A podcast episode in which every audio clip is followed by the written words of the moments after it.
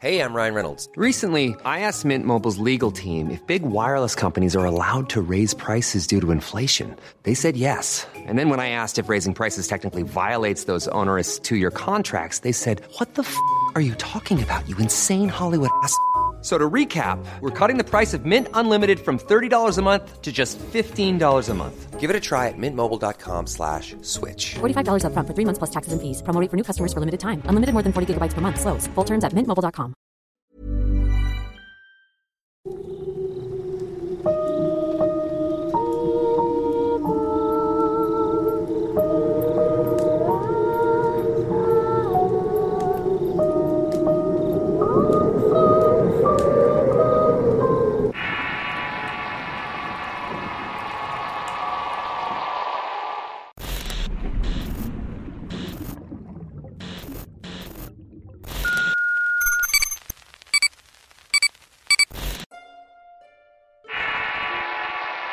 El gato.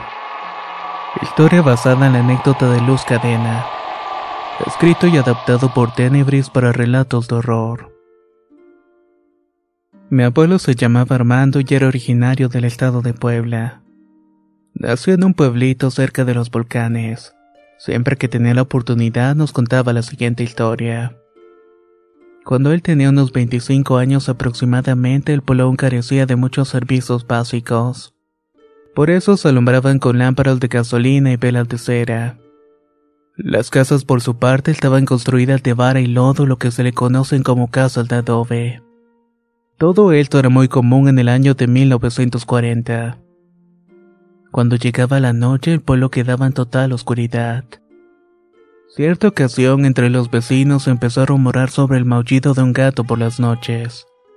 Este maullido se escuchaba muy fuerte y era seguido por los aullidos de los perros que vivían en la casa de la gente.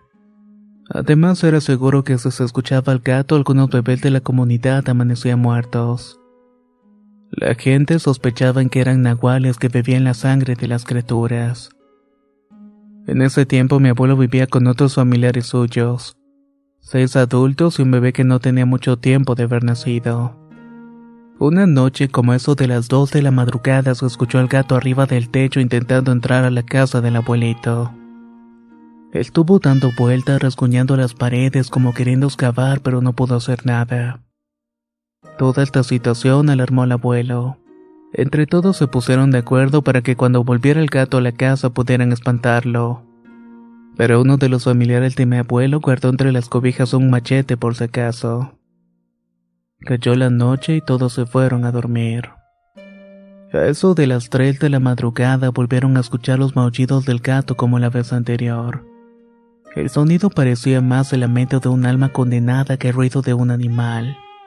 Además, como las otras veces, fue acompañado por el aullido de los perros de la colonia.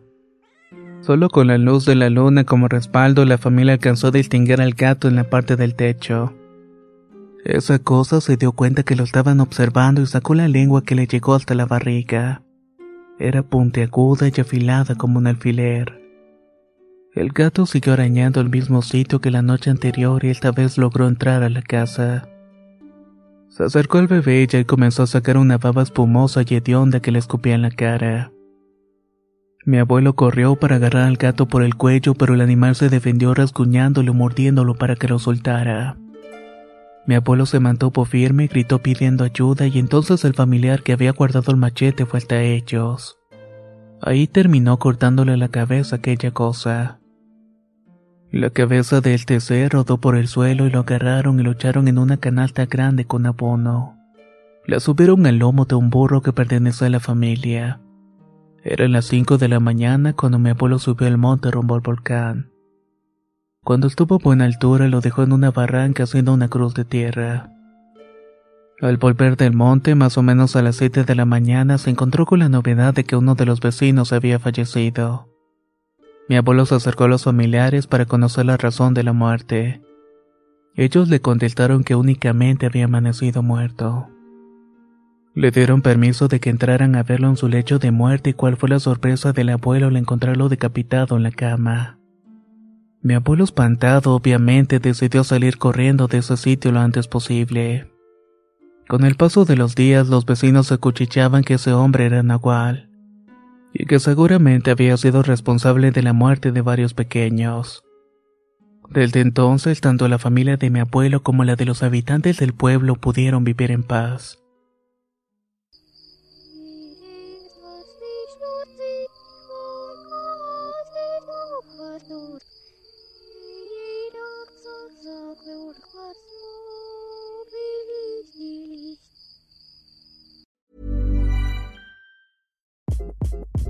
Hi, this is Craig Robinson from Ways to Win, and support for this podcast comes from Invesco QQQ, the official ETF of the NCAA. Invesco QQQ is proud to sponsor this episode and even prouder to provide access to innovation for the last 25 years. Basketball has had innovations over the years too. We're seeing the game played in new ways every day. Learn more at Invesco.com slash QQQ. Let's rethink possibility. Investco Distributors, Inc.